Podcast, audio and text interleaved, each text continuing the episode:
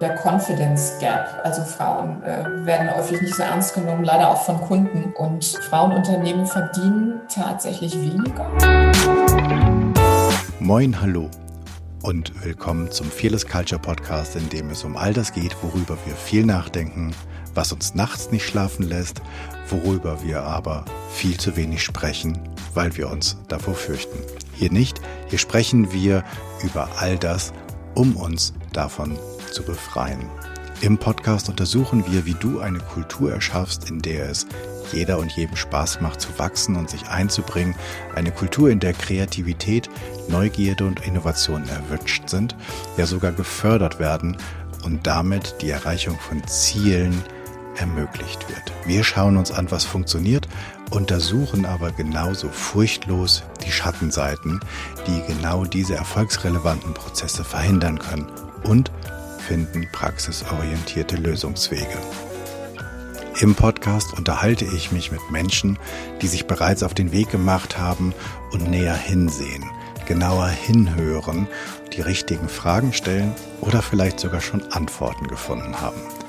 Heute habe ich zu Gast Katja von der Bay. Sie ist die Gründerin und Vorständin der Weiberwirtschaft in Berlin. Das ist eine genossenschaftliche Organisation, die eine eigene Immobilie hat, der sie vielen Frauen, die gründen in den unterschiedlichsten Sparten, die Möglichkeit bieten, gemeinschaftlich zu wachsen, Wirtschaft zu betreiben oder ganz besonderen Aspekten. Katja macht das schon eine ganze Zeit. Sie ist länger dabei. Aber bevor ich jetzt die ganze Zeit quatsche, würde ich sagen, liebe Katja, tausend Dank, dass du dir die Zeit genommen hast, dass du hier bist und dieses Interview mit mir führst. Stell dich doch bitte den ZuhörerInnen noch einmal selbst vor. Dankeschön, Jan, für die Einladung und für diese total nette Einführung.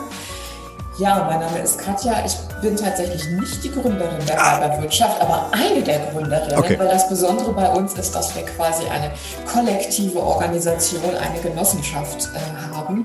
Ich bin schon als Studentin zu der Organisation gekommen, weil mich eine Freundin auf einer Party gefragt hat, ob ich da nicht mitmachen will. Und ich fand äh, diese Idee so großartig, nicht zu jammern, weil Frauen es immer so schwer haben, sondern selbst aktiv zu werden.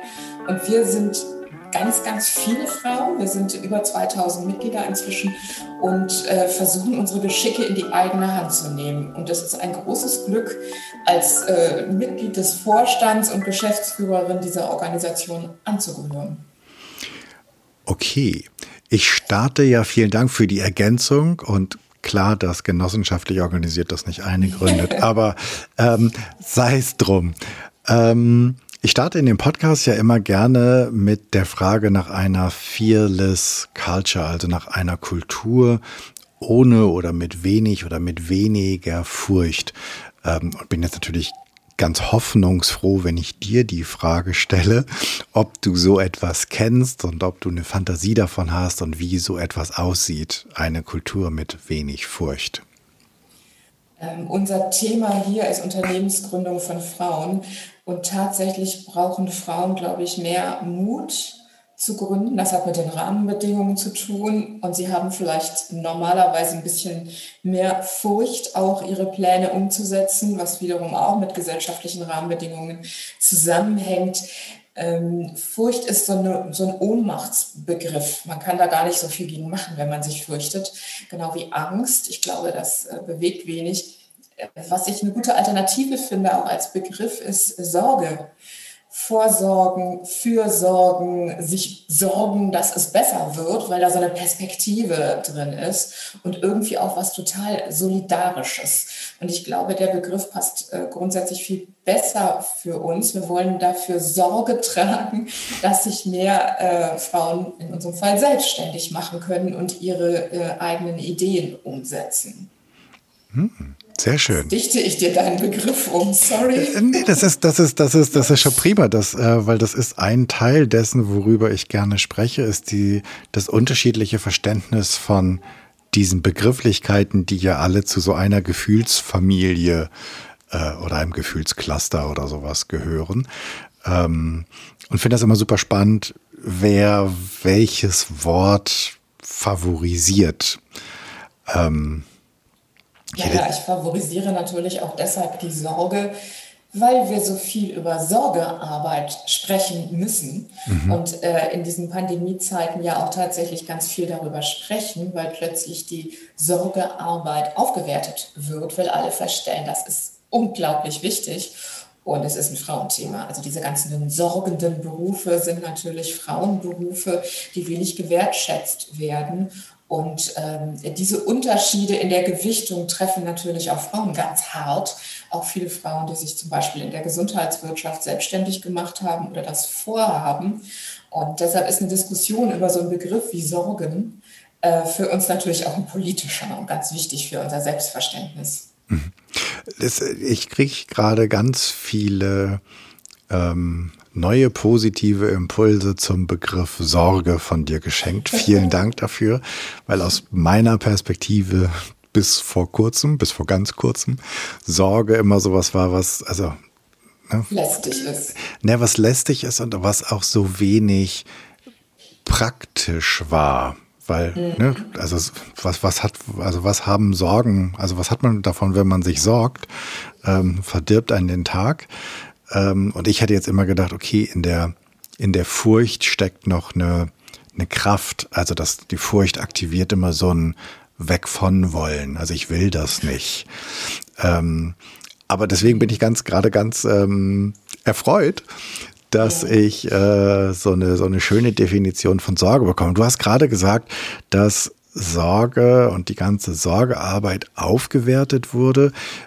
Und ich, ähm, das ist ja eigentlich hier äh, kein, kein, keine Unterhaltung, wo ich irgendwie ketzerische Kommentare abgeben will, aber ist dem denn wirklich so? Also ja, es haben viele geklatscht und ein paar gesungen, aber wirklich auch, ist, ist da, also vielleicht habe ich es einfach nicht bemerkt, aber wir haben darüber diskutiert, das ist gut. Es ja. ist mehr in ja, den Fokus geraten. Anfang. Also wir haben endlich mal begonnen, darüber auf einer anderen Ebene zu diskutieren, ähm, weil die Sorgearbeit umfasst ja viel mehr als die Berufe, die in diesem Feld äh, unterwegs sind, was oft soziale Berufe sind, ähm, sondern umfasst ja auch den, die Differenz zwischen ähm, Erwerbsarbeit und Sorgearbeit zu Hause. Darunter sind ja auch alle, ist ja die ganze Familie, die ganze Care-Arbeit gefasst. Ähm, die ja auch komplett in Frauenhand liegt. Und bisher haben wir so eine ein bisschen schräge feministische Diskussion darüber geführt, immer schon. Und ähm, die Corona-Diskussion, muss man sagen, hat auch dazu beigetragen, dass jetzt vielleicht ein paar mehr Menschen darüber diskutieren und das natürlich völlig in unserem Sinn. Weil im Grunde ist die Diskussion natürlich eine noch viel größere. Es geht nicht nur um verschiedene Berufsfelder, sondern um diese unterschiedliche Von Familienarbeit und Erwerbsarbeit, die einen ganz unterschiedlichen Status hat und weil sie bei uns verknüpft ist mit ähm, ja, Narrativen von Zuordnung zu bestimmten Geschlechtern, ja auch eine große Ungleichheit in der Gesellschaft produziert, immer schon, die wir ganz dringend als Feministinnen diskutieren möchten und gerne auf ganz vielen Ebenen auch, nicht nur im Beruf. Aber das natürlich ähm, Klar, klatschen reicht nicht. Das ist sicher damit nicht erledigt, aber es hat dieses Thema mal in die Medien gebracht, vielleicht auch ein bisschen mehr in die Köpfe gebracht, was denn der Unterschied in der Bewertung ist von Krankenpfleger und Automechanikerin, um das jetzt mal umzudrehen. Also da, da ist ja noch äh, viel zu tun an dieser Stelle. Absolut, absolut. Da ist, da liegen noch, ja, lange, lange Wege vor uns und tiefe Täler wahrscheinlich und einige Berge. Ähm, gibt es denn, ähm, dass die Frauen, die bei euch gründen, weil es geht ja ganz viel um Gründung. Es geht gar nicht so darum, ich habe ein Business und suche irgendwo Unterschlupf, sondern ganz viel geht es halt auch um das Gründen bei euch.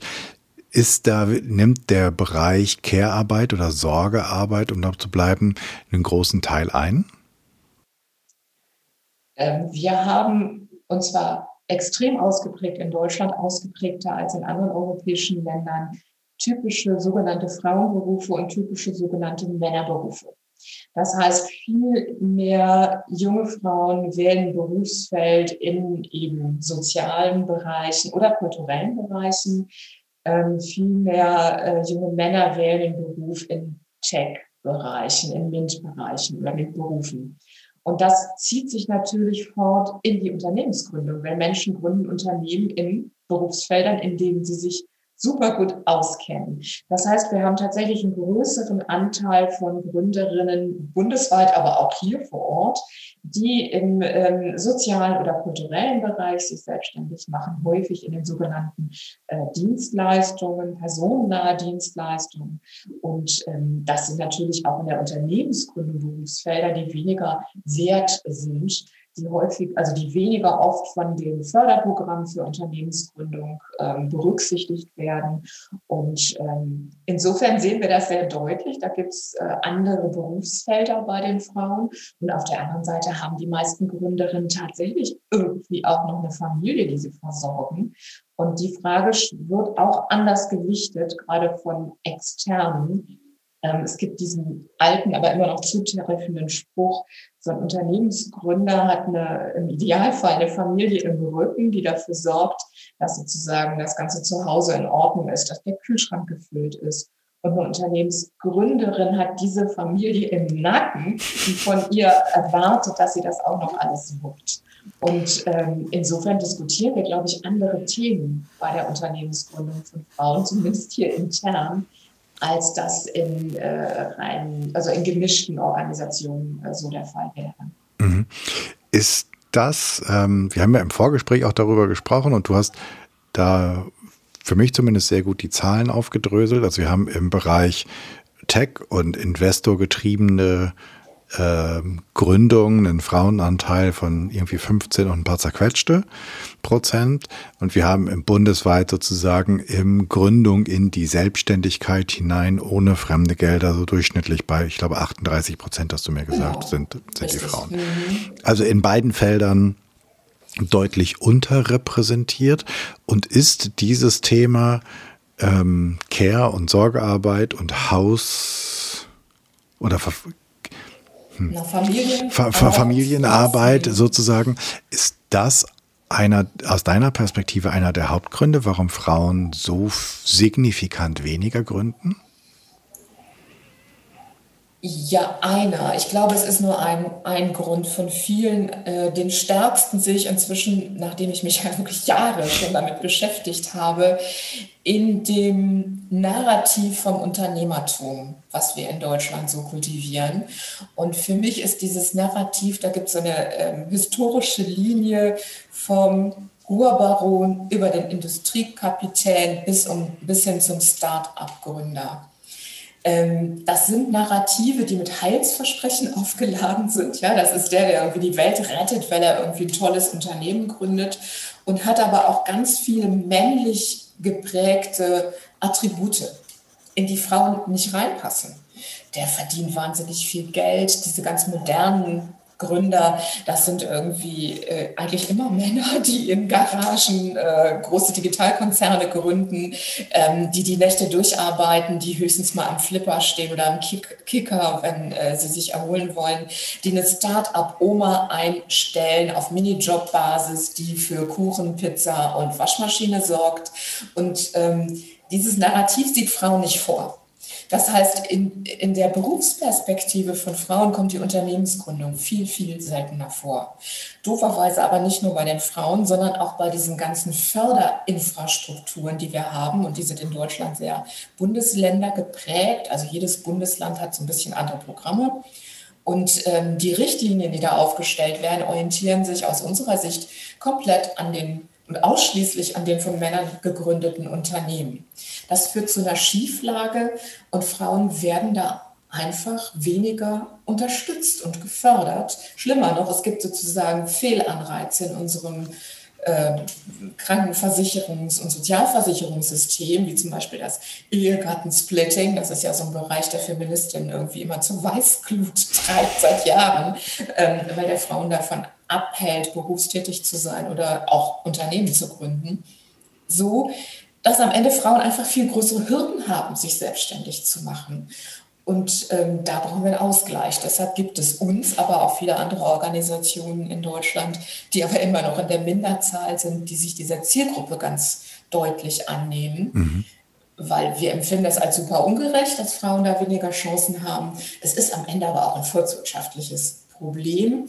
Und manchmal gibt es Studien, die rechnen dann aus, wie könnte unsere Volkswirtschaft wachsen, wenn Frauen genauso häufig unternehmerisch tätig werden wie Männern. Und da kommen da utopische Zahlen raus. Ne? 8% mehr Wirtschaftswachstum ist die letzte Zahl, die ich da gehört habe bei einer neuen Studie im Herbst letzten Jahres. Und das ist natürlich dann Treiber, da vielleicht ein bisschen mehr drüber nachzudenken, und zwar nicht nur seitens der Frauenorganisationen, sondern auch der Wirtschaftsförderer in Ländern und Kommunen und am Ende auch im Bund. Mhm.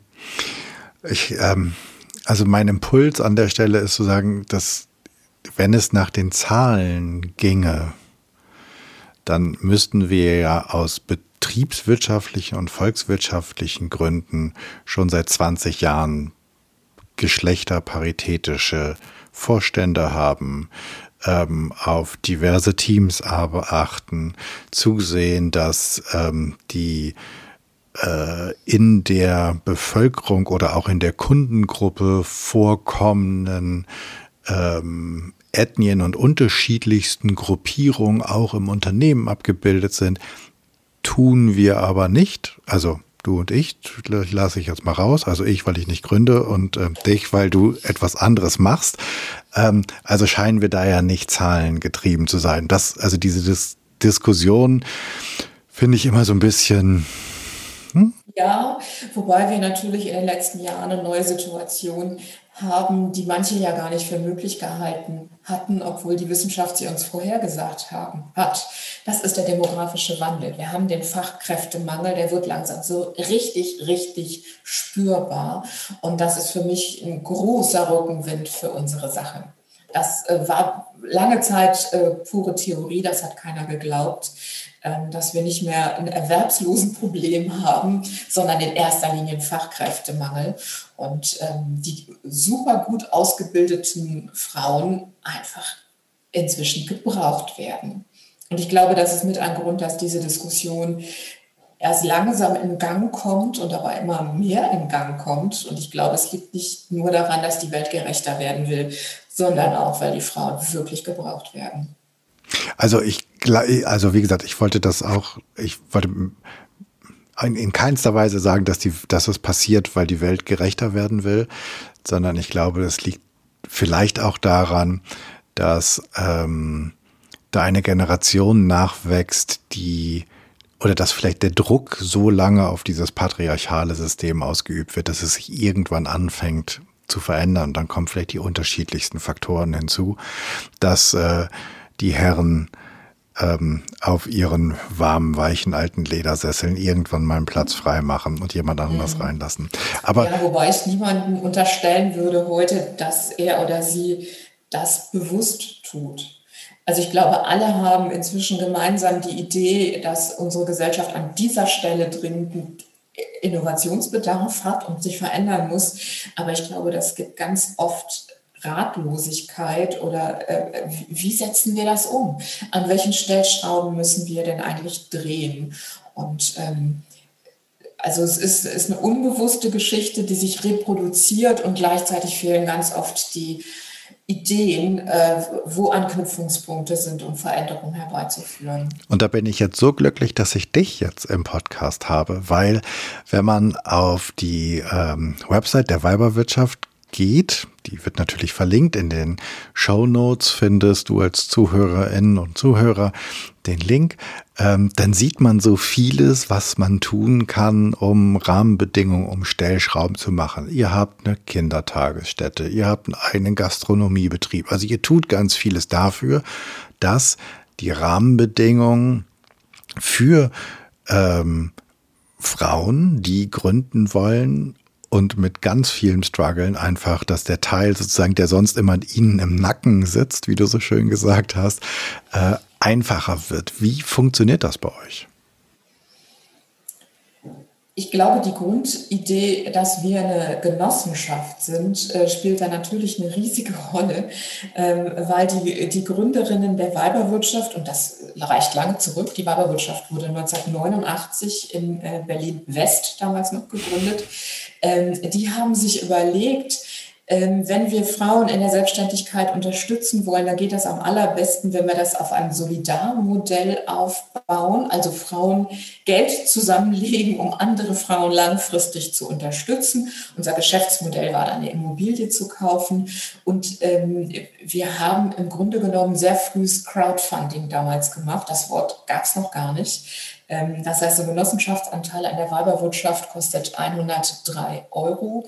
Diese komische Zahl kommt zustande, weil wir natürlich noch in D-Mark gerechnet haben damals. 200 Mark macht ungefähr 103 Euro. Wir mussten dann da auch bei bleiben. Und äh, wir haben also jetzt ganz 2000 Frauen, die ein oder mehrere Geschäftsanteile gezeichnet haben, um andere zu unterstützen so, dass wir unabhängig als Unternehmen wirtschaften können, ohne irgendwelche öffentlichen äh, Fördermittel arbeiten und am Ende unsere eigenen Ideen auch immer umsetzen können. Wir haben eine großartige Position inzwischen, ähm, weil wir haben eine gute Idee und dann machen wir sie einfach exemplarisch, weil wir selbst von diesem Gründerinnenzentrum auch leben können sozusagen, also unsere Mitarbeiterinnen bezahlen und beschäftigen. Ähm, wir sind eben nicht äh, profitgetrieben, sondern äh, wirkungsgetrieben an dieser Stelle. Und das äh, bietet natürlich ein riesiges Experimentierfeld. Und wenn uns einfällt, oh, wir brauchen ein Mentoring-Programm, dann machen wir ein Mentoring-Programm. Und äh, diese vielen Frauen in unserer Genossenschaft sind dann eben nicht nur solche, die irgendwann mal Geld gegeben haben, sondern im Zweifel auch tolle Mentorinnen. Und die jüngeren Frauen, die einsteigen, sind die Mentees. Und wir haben die ersten äh, Mentorinnen, die früher mal Mentees waren. Also das ist sozusagen auch so ein generationenübergreifendes Modell. Und ähm, auf diese Weise ähm, versuchen wir Ideen zu entwickeln, wo kann man helfen, sie modellhaft hier umzusetzen, gerne auch zum Nachahmen für andere äh, und zu schauen, was funktioniert, was wird angenommen. Dieses Nachahmen für andere, ähm, zum einen gibt es viele Nachahmer oder gibt, gibt, es, gibt es in vielen Städten andere oder viele andere äh, Weiberwirtschaften oder andere genossenschaftlich organisierte, hm, ja, wie nennt man das jetzt, Start-up, ähm, Hubs? Ja äh, leider viel weniger, als wir uns gewünscht hätten. Das hat aber unter anderem auch so einen ganz klaren äh, betriebswirtschaftlichen Grund. Äh, so eine Organisation oder so ein Gebäude in unserem Fall braucht eine bestimmte Mindestgröße, um zu funktionieren und äh, Beschäftigte auch äh, zu beschäftigen sozusagen. Und das geht nicht in vielen Städten in Deutschland. Es würde aber in einigen noch gehen. Da fallen mir sicher noch welche ein, die dringend ein Gründerinnenzentrum brauchen. Ähm, es gibt auch einige Gründerinnenzentren, zum Beispiel in Hannover, das Unternehmerinnenzentrum Hannover. Die sind aber wiederum nicht genossenschaftlich organisiert. Also es gibt verschiedene Modelle, die unterschiedliche Rechtsformen, Trägerformen ausprobiert haben. Mhm. Also um das Aber mit der wir wollen das zweite machen. Also wir sind auf Expansionskurs und Wahnsinn. auch einen eigentlichen zweiten Gewerbehof in Berlin. Falls jemand einen weiß, bitte gerne melden bei uns. Auch nicht ausgeschlossen ist aber auch, dass wir früher oder später noch in einer anderen deutschen Großstadt landen. Okay, also ihr habt äh, nur damit sozusagen diejenigen, die jetzt Immobilien haben und sich überlegen, wow, das wäre eine coole Idee. Ja. Ähm, also wir sprechen sowas von 7000 Quadratmetern haben wir jetzt, genau. Und ein äh, zweiter Standort in Berlin bräuchte mindestens 2500, damit das irgendwie klappen kann. Man braucht auch einfach äh, eine bestimmte Größe, damit eine relevante Anzahl von Gründungsunternehmen da Platz finden, weil die leben natürlich von den Austauschpotenzialen, von den Synergien, von den Möglichkeiten äh, zu interagieren an so einem Standort und voneinander zu lernen. Wie toll und miteinander Tee zu trinken und vielleicht die, die eine oder andere geschäftliche Niederlage äh, gemeinsam zu betrauen, um dann irgendwie den nächsten Schritt zu gehen. Äh, Gibt es ganz viele Ebenen von, von ja, gelebtem Netzwerk an so einem Standort. Jetzt bei dem, was du an Zahlen gerade aufgemacht hast, kommen wir ja irgendwie so auf bummelig 200.000 Euro. Ne, du hast gesagt 103 Euro, 2000 Zeichner, 200.000 Euro. Davon muss ja die Immobilie, der Umbau, die, dann wollt ihr irgendwelchen Leuten noch unter die Arme greifen. Ja, das war der Start. Okay. Äh, unsere Genossenschaftsmitglieder haben in der Regel inzwischen mehr als einen Geschäftsanteil, muss man sagen. Und wir machen das ja jetzt auch schon eine ganze Weile. Ähm, wir haben damals mh, hm, wie ein ganz normales Unternehmen viele Kredite aufgenommen, haben auch so unsere Erfahrungen mit Bankkrediten für Frauenunternehmungen gemacht. Also war nicht so ganz einfach. Ähm, aber wir haben inzwischen all, die allermeisten ähm, Kredite auf unsere Immobilie auch tilgen können durch Beharrlichkeit und ähm, sind natürlich inzwischen wirtschaftlich stehen wir ganz anders da. So, weil wir es nach 25 Jahren auch einigermaßen refinanziert haben. Wir haben damals ungefähr äh, 19 Millionen Euro investiert und wollen weiter investieren. Okay, also das hört sich ja nach einer ganzen Menge Geld an. Ähm, magst du mal so ein bisschen beschreiben, zum einen, wer als Gründerin oder in welchen Branchen, was sozusagen Vielleicht einmal so, was die absoluten Exoten bei euch sind. Vielleicht habt ihr, hast du da ein, zwei Beispiele, aber was so eigentlich die, weiß ich nicht, fünf häufigsten Gründungen sind, damit wir davon uns das so ein bisschen vorstellen können. Und wie viele, das würde mich auch interessieren, 7000 Quadratmeter hört sich mal riesig an, aber wie viele, wie viele Unternehmungen sind das denn jetzt eigentlich? Also das sind zurzeit ungefähr 65. Es sind überwiegend tatsächlich Solo-Selbstständige, die einzelne Büros gemietet haben, meistens auf Gemeinschaftsetagen, wo es dann auch gemeinsame Teeküchen gibt, äh, also Orte, wo man sich wiederum vernetzen kann auf so einer Mikroebene. Ähm, es gibt aber auch einige größere Unternehmen mit vielen Beschäftigten, am Standort. Und häufig ist der Weg so, dass kleine Unternehmen erstmal so ein ganz kleines Büro mieten. Eine unserer Besonderheiten ist sicher, dass man ab 15 Quadratmeter Fläche Büros bekommt bei uns. Klammer auf, wenn was frei ist, Klammer zu. Und dann, ähm, wenn das Unternehmen wächst, die ersten Beschäftigten dazukommen, auch im Haus weiter expandieren, weiter wachsen kann. Ähm, wir haben Büroflächen, wir haben aber auch Werkstätten, wir haben einige wenige Ladengeschäfte, also verschiedene Qualitäten von, von Räumen.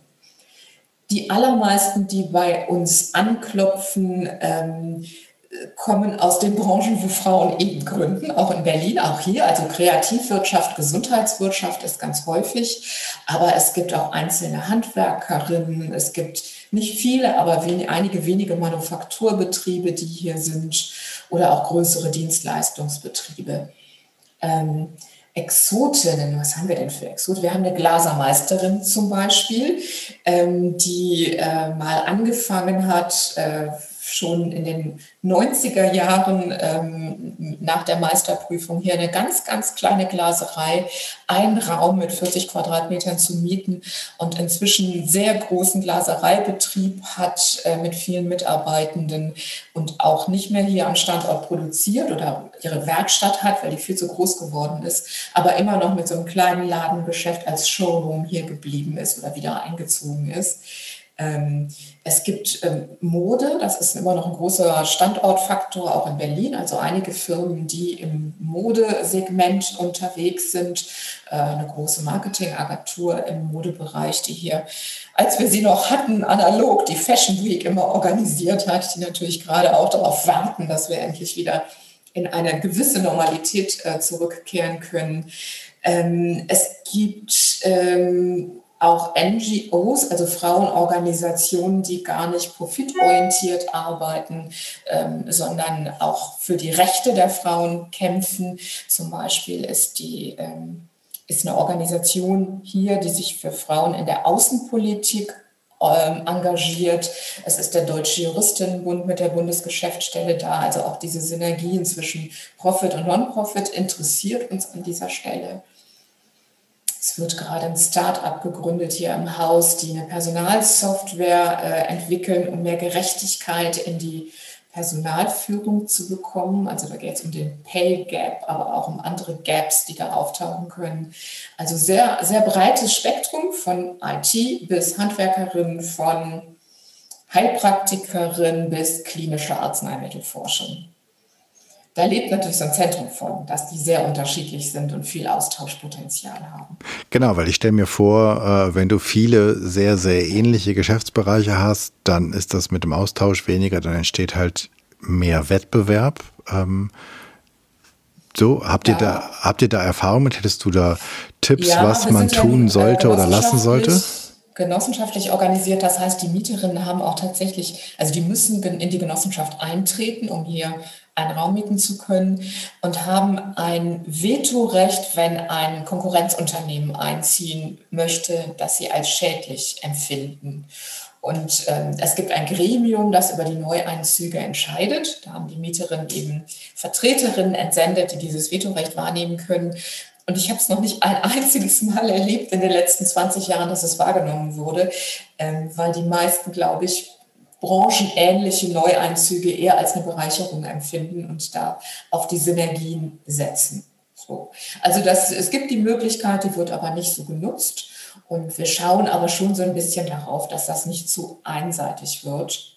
Wobei unser allergrößtes Problem ist in den letzten Jahren, dass wir keinen Platz mehr haben. Ähm, wir haben schon ein System, das dafür sorgt, dass es eine gewisse Fluktuation gibt. Das steuern wir über die Miethöhe.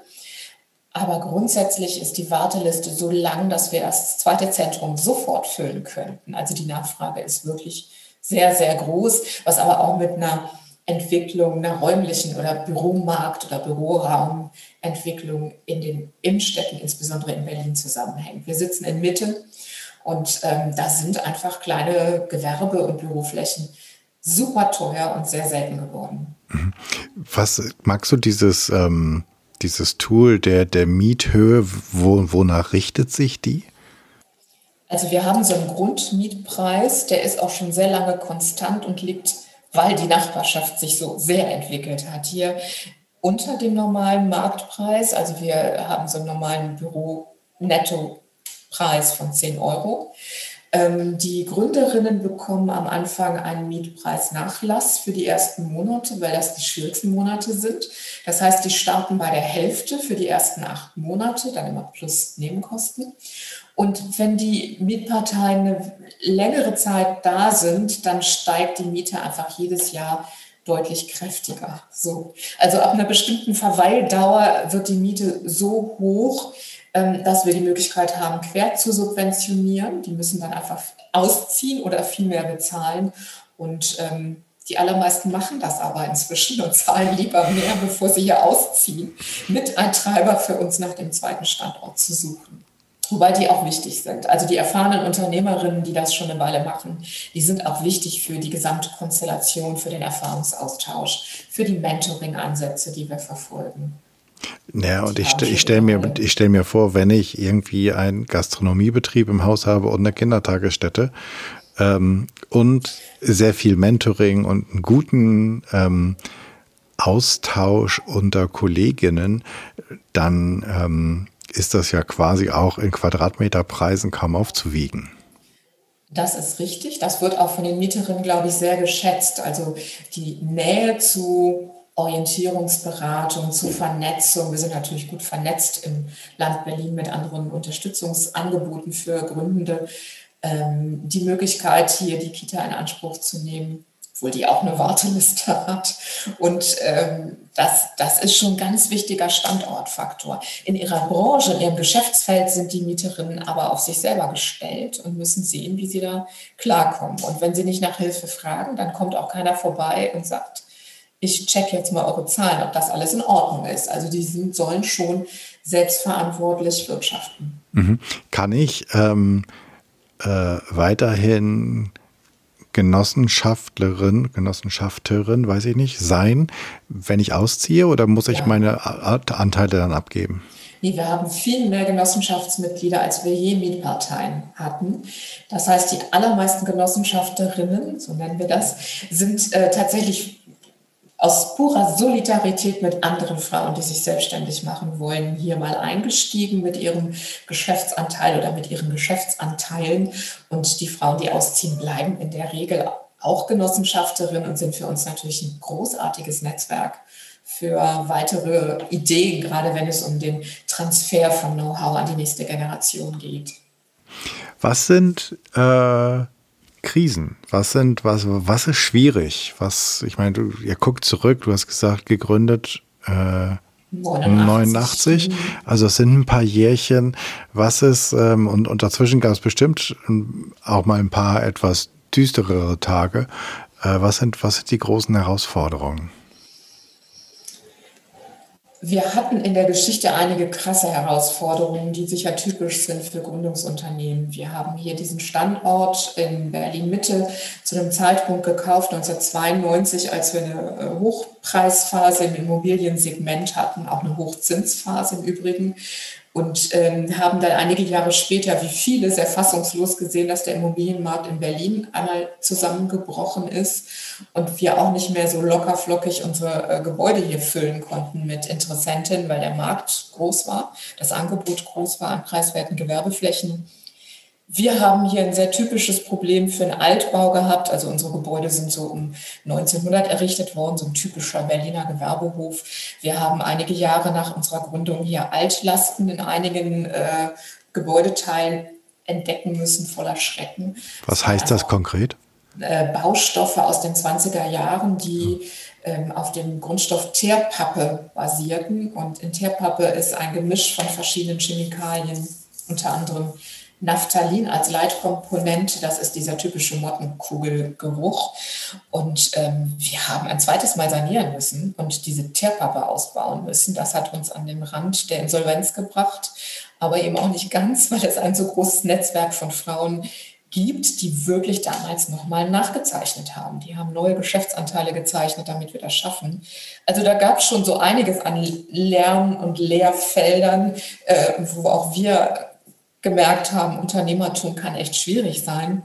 Auf der anderen Seite gab uns ähm, diese Geschichte auch immer im Verhältnis zu unseren Gründerinnen unglaublich große Glaubwürdigkeit. Wir sind selber ein Unternehmen, wir kriegen keine öffentliche Förderung, wir müssen selber wirtschaften und ähm, agieren als Unternehmerin auf Augenhöhe zu unseren Gründerinnen. Wie viele seid ihr? Wie viele, wie viele arbeiten für die Organisation?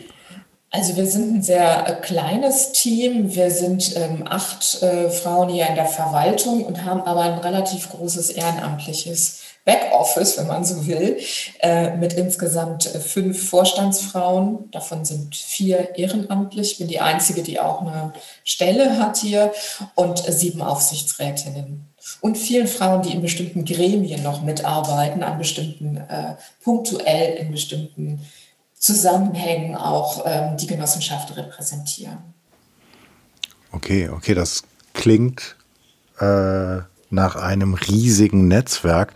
Ähm, macht ihr auch viele Veranstaltungen, also in, in den ehemals normalen, vielleicht irgendwann wieder gefeierten neuen Zeiten?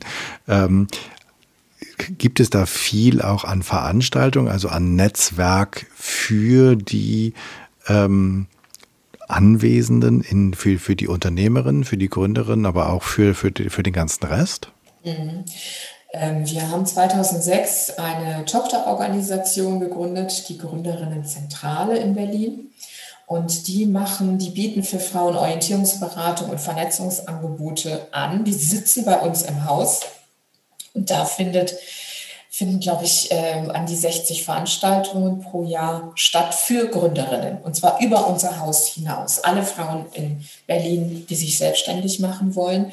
Das geht äh, los mit einfachen Impulsveranstaltungen, kleinen Abendveranstaltungen zu bestimmten Themen der Unternehmensgründung, ähm, größeren Foren, wo verschiedene Aspekte, zum Beispiel Finanzierung von mit verschiedenen Fachleuten beleuchtet werden, ähm, viele Netzwerkveranstaltungen, die sind gerade alle im digitalen Raum gelandet. Das Gute ist, dass man jetzt auch von außerhalb Berlin mal vorbeischauen könnte, wenn es bei uns ein Gründerinnen-Frühstück oder Stammtisch gibt.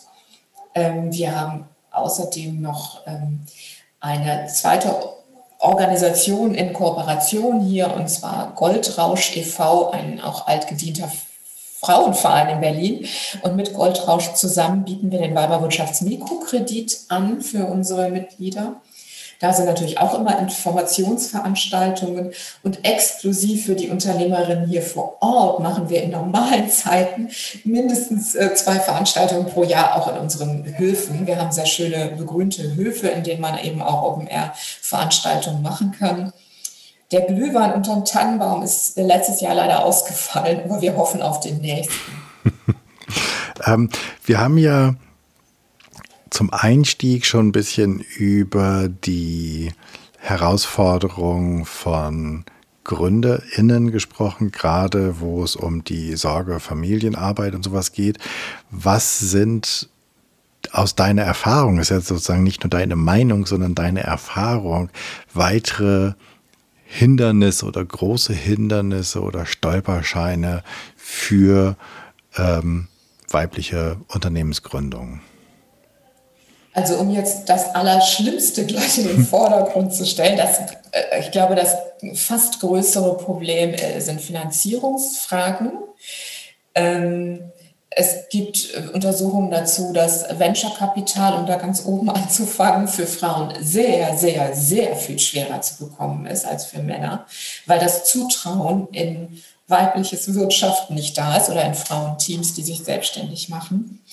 Ähm, es gibt auf der anderen Seite aber, um am anderen Ende der Unternehmensgründung anzufangen, wo ganz wenig Geld benötigt wird, tatsächlich auch das Problem, dass Frauen über weniger Vermögen verfügen als Männer in Deutschland. Sie verdienen, wenn sie vorher gearbeitet haben, zumindest statistisch gesehen, die berühmten 20 Prozent weniger als Männer. Das macht, wenn man überlegt, wie viel Geld zurückgelegt werden kann für eine Unternehmensgründung, einen enormen Unterschied. Und wir wissen, und das kann man beim Statistischen Bundesamt nachlesen, dass Männer in Deutschland durchschnittlich 30 Prozent mehr Vermögen als Frauen haben.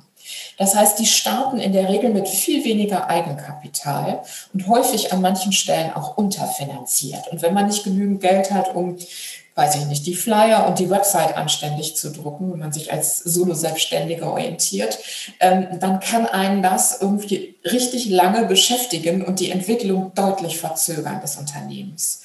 Ähm, so, das war auch der Impuls für uns, Mikrokreditprogramm aufzulegen, was wir unter dem Dach des staatlichen Mikrokreditfonds machen und auf der anderen Seite um uns dieses Female Funding beim, beim Venture Kapital äh, in Kooperation mit vielen anderen zu bemühen. Aber Finanzierung ist tatsächlich ein riesen, riesen Thema. Und da sind Frauen benachteiligt.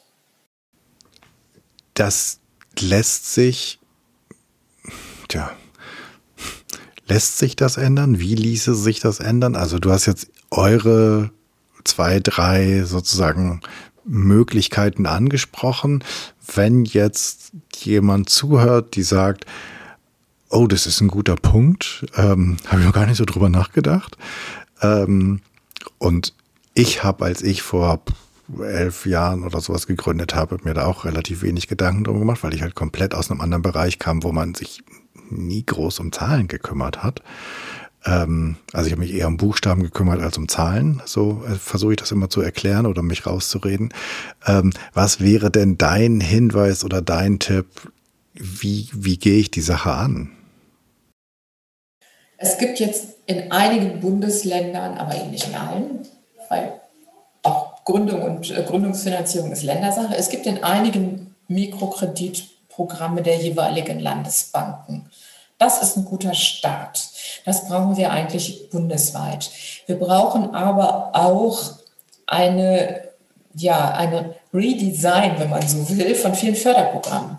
Ähm, mein ähm, bestes Beispielprogramm, was da dringend anders werden müsste, ist Exist, ein großes Förderprogramm von Unternehmensgründung aus den Hochschulen, finanziert vom Bundeswirtschaftsministerium. Und an diesem Exist-Programm ähm, fließen weniger als 20 Prozent der gesamten Fördersumme an Frauen. Das liegt jetzt nicht daran, dass Frauen so doof sind und nicht gründen wollen, sondern es liegt am Design dieses Programms, ähm, was Kriterien aufmacht, die für Frauen eben nicht gut passen.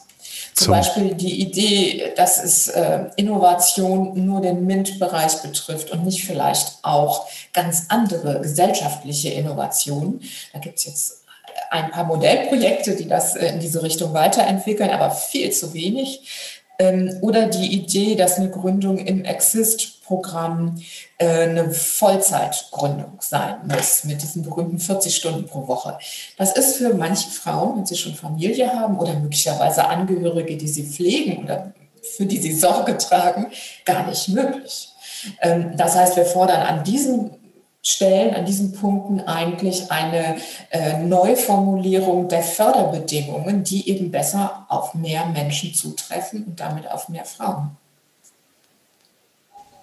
Ähm, ich frage das jetzt ganz mutig. Kann man halbtags gründen? Ja, na sicher. Das machen wahnsinnig viele, übrigens auch ganz viele Männer. Ich, ich, ich frage ich frag das gar nicht.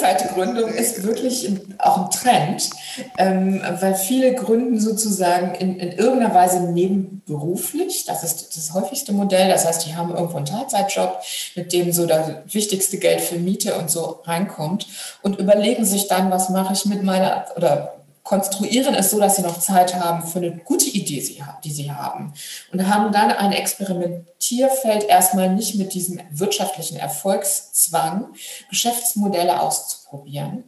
Und wir haben tatsächlich erste Untersuchungsergebnisse in Deutschland darüber, dass die zu einem überdurchschnittlich großen Anteil extrem erfolgreich sind und später wow. schneller wachsen und erfolgreicher sind, weil die eben schon alles Komplizierte ausprobiert haben während sie noch abgesichert waren. Und ähm, wir reden sowieso über Hybridisierung, über New Work, ähm, dass Menschen Unternehmen gründen und das ihr ganzes Leben tun, bis sie es irgendwann an jemanden übergeben. Das ist auch ein Narrativ, was wir heute gar nicht mehr leben. Ähm, die meisten ähm, gründen Unternehmen oder machen sich selbstständig. Dann gibt es eine andere Lebensphase. Dann wird wieder ein sozialversicherungspflichtiger Job angenommen. Dann läuft mal beides nebeneinander.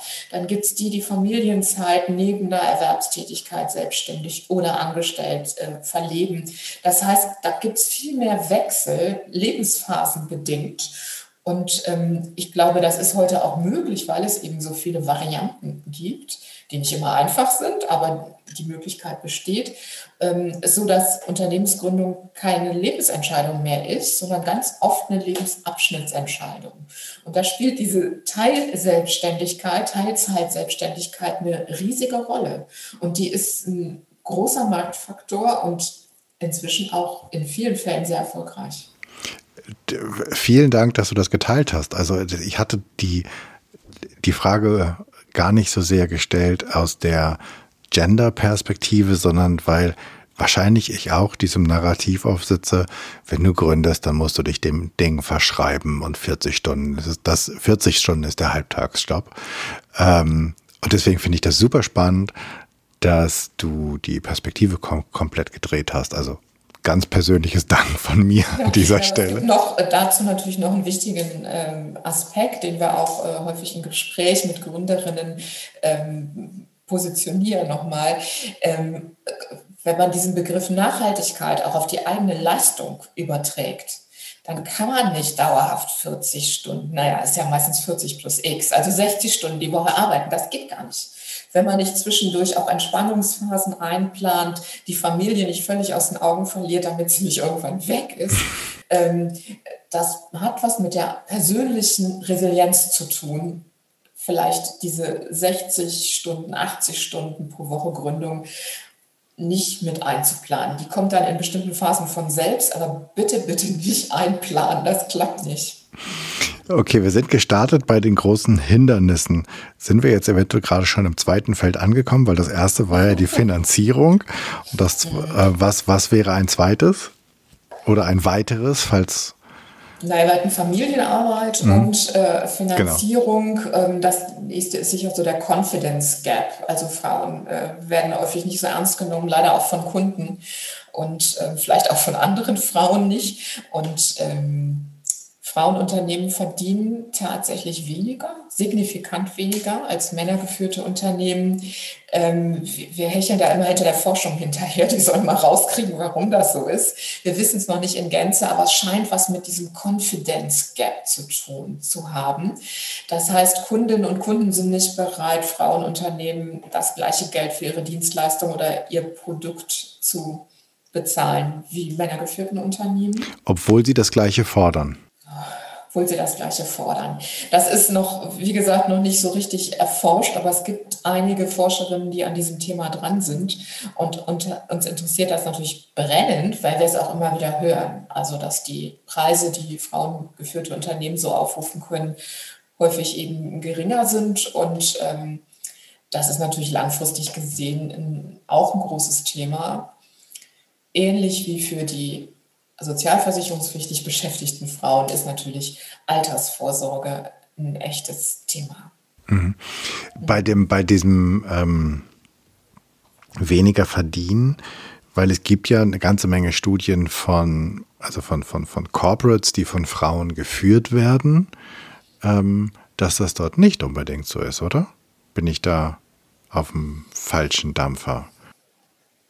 Das, äh, also ich basiere oder ich, ich rede jetzt über OECD-Zahlen, die wie auch immer herausgefunden haben, ähm, was das Einkommen von Unternehmerinnen in bestimmten Branchen ist und Unternehmern.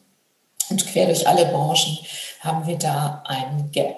Und der ist größer als bei den abhängig Beschäftigten. Okay, da geht es nicht um die Ergebnisse der Unternehmen, sondern da geht es um die Einkünfte. Richtig. Geht das um das persönliche Einkommen okay. oder den Umsatz oder Gewinn des Unternehmens. Hm. Spannend. Ja, und das hat nicht nur mit den Branchen zu tun. Das ist immer so leicht zu sagen, ja klar, die Heilpraktikerin verdient weniger als jemand, der IT äh, macht. Aber auch der Heilpraktiker verdient mehr als die Heilpraktikerin. Und das macht uns natürlich stutzig. Spannende Frage, die dringend gelöst werden sollte, finde ich. Ähm, Aufruf an all die, die mit Zahlen umgehen können, mit Statistiken. Äh, dann haben wir Familienarbeit, Care-Arbeit, wir haben Finanzen, wir haben dieses Confidence Gap. Gibt es noch einen Punkt? Oder? Das reicht doch eigentlich, ne? Ich, also, das sind so die allerwichtigsten und die, äh, die führen sicher mit dazu, dass Frauen ähm, seltener gründen, weil spricht sich ja irgendwie auch rum. Und äh, die Rahmenbedingungen sind schwerer. Das heißt, wenn Frauen, die gründen wollen, sich in diesen drei Bereichen vor der Gründung oder während der Gründung auch sehr achtsam umsehen und äh, vorsorgen, dann könnte das doch auch schon ein zu verbesserten Startbedingungen führen, oder? Mhm ich glaube, oder nach meiner Erfahrung, Frauen, die sich wirklich auf diesen Weg begeben, die sind in der Regel besser vorbereitet als die Männer, sagen alle, weil sie sozusagen äh, leichter Rat annehmen und ähm, die haben, Frauen haben wirklich die besten Rahmenbedingungen aller Zeiten jetzt sich selbstständig zu machen. Also macht euch selbstständig, liebe Frauen. Was unser großes Problem ist, ist, dass die sogenannte Gründungsneigung von Frauen geringer ist. Das heißt, weniger überlegen überhaupt, ob sie das machen wollen. Wenn sie sich dafür entscheiden, haben sie, glaube ich, gute Chancen. Ähm, aber die Idee in die Köpfe zu bringen, da müssen wir noch dran arbeiten. Also wir sorgen jetzt hier mit diesem Podcast dafür, die Idee in deinen, wenn du jetzt gerade zuhörst, liebe Zuhörerin, Kopf zu bringen. Es gibt ganz tolle Rahmenbedingungen. Du suchst ja am besten sowas genossenschaftlich organisiertes wie die Weiberwirtschaft, weil da ist für vieles schon gesorgt und ähm, dann wird die Welt besser. Das wäre doch was. Das wäre was. Oder? Super, ich glaube, wir haben einen ziemlich tollen Bogen gespannt und drei ganz wichtige Punkte angesprochen und auch fokussiert. Wenn ich als Zuhörer in jetzt Kontakt zu dir aufnehmen möchte, wenn ich mehr über die Weiberwirtschaft wissen will, wie mache ich das? Und ich habe noch eine Frage. Kann ich eigentlich auch als Mann die Weiberwirtschaft unterstützen? Fangen wir mit der zweiten Mal an. Okay. Also wir sagen den Männern immer, wow, ihr habt doch bestimmt eine Freundin, Mutter, Tochter, der ihr vielleicht einen Genossenschaftsanteil schenken ah. könntet an der Weiberwirtschaft. Das ist doch eine gute Idee. Ja. Okay, gut, beantwortet. Man findet uns unter, am besten im Internet unter weiberwirtschaft.de oder in den sozialen Medien auch unter diesem Begriff. Analog findet man uns in Berlin Mitte mit unserer Gründerinnenzentrale, gründerinnenzentrale.de und äh, wir freuen uns über Kontakt von Frauen aus ganz Deutschland. Dann fangen wir an mit den Abschlussfragen. Wenn ich eine Bühne baue und ich lade 100 Menschen ein, ähm, Worüber möchtest du sprechen und wen soll ich für dich einladen? Also ich würde gerne 50 Schülerinnen und 50 männliche Manager und würde mit denen, glaube ich, ganz tolle äh, Cross-Mentoring-Sachen äh, machen und ihnen was erzählen, wie toll es ist, wenn sie gemeinsam die Welt verändern können. Wow. Das wäre bestimmt lustig. Das wäre so cool. Ja, definitiv. Hast du für uns einen Medientipp, einen Film, den wir gucken sollten, ein Buch, das wir lesen sollten, ein Podcast, eine Radioshow, whatever? Ja, in Corona-Zeiten hat man ja Zeit zum Lesen. Das heißt, mein Tipp wäre ein, ein, ein Essay, ein Buch. Ähm, geschrieben hat es Ina Pretorius und es heißt Wirtschaft ist Care, die Wiederentdeckung des Selbstverständlichen. Das gibt es kostenlos als Download. Wenn man danach sucht, findet man das sofort. Und das ist eine ganz tolle Betrachtung, in welchem dualen System wir unser Leben denken. Sorgearbeit und andere Arbeit. Und was man da vielleicht gegen machen könnte. Okay, den Link dazu findest du natürlich auch wie die ganzen Links zu den Kontaktmöglichkeiten in den Show Notes. Und nun ganz zum Abschluss.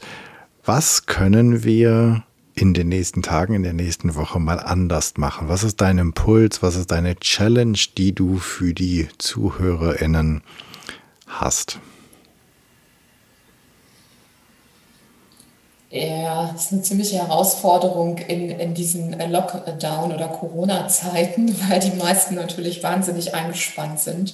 Aber ähm, tatsächlich sowas ganz Altmodisches zu überlegen, wer welche Arbeit zu Hause macht und gucken, ob man irgendwas verändern könnte, was gerechter wäre. Also tatsächlich die Idee, nochmal Hausarbeit zu reflektieren oder sowas wie einkaufen oder bügeln oder putzen, Müll rausbringen, sowas. Hm, okay, ich glaube, jetzt hören wir ähm, langsam mal auf hier. echt noch eine Herausforderung. ja, immer wieder, immer wieder.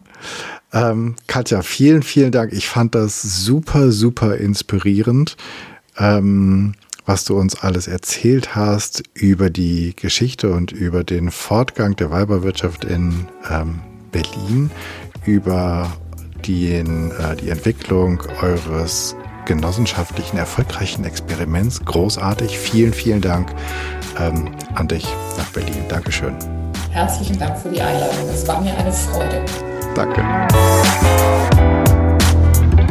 Das war's. Ich danke dir fürs Zuhören und ich hoffe, es hat dir gefallen. Ich hoffe, es hat dich vielleicht neugierig gemacht, mal zu überprüfen, ob du nicht eine gute Gründerin wärst.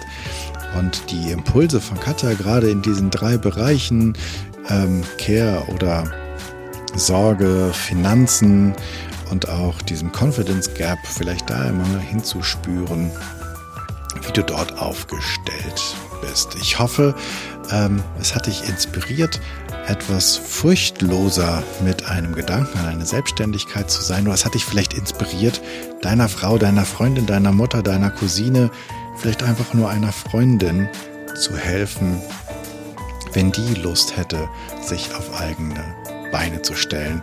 Es hat dich inspiriert, eine furchtlosere, eine fearless Culture zu erschaffen. Ich freue mich über dein Feedback und Ideen, was ich noch machen könnte, was ich besser machen könnte. Für mich ist dieser Podcast ein Herzensthema und dein Feedback bedeutet mir wirklich sehr viel. Wenn du ein Thema hast, von dem du meinst, das müsste mal besprochen werden und du bist eine gute Ansprechpartnerin oder ein guter Ansprechpartner oder du kennst jemanden, dann schreib mir bitte an podcast.janschleifer.com. Abonniere den Podcast,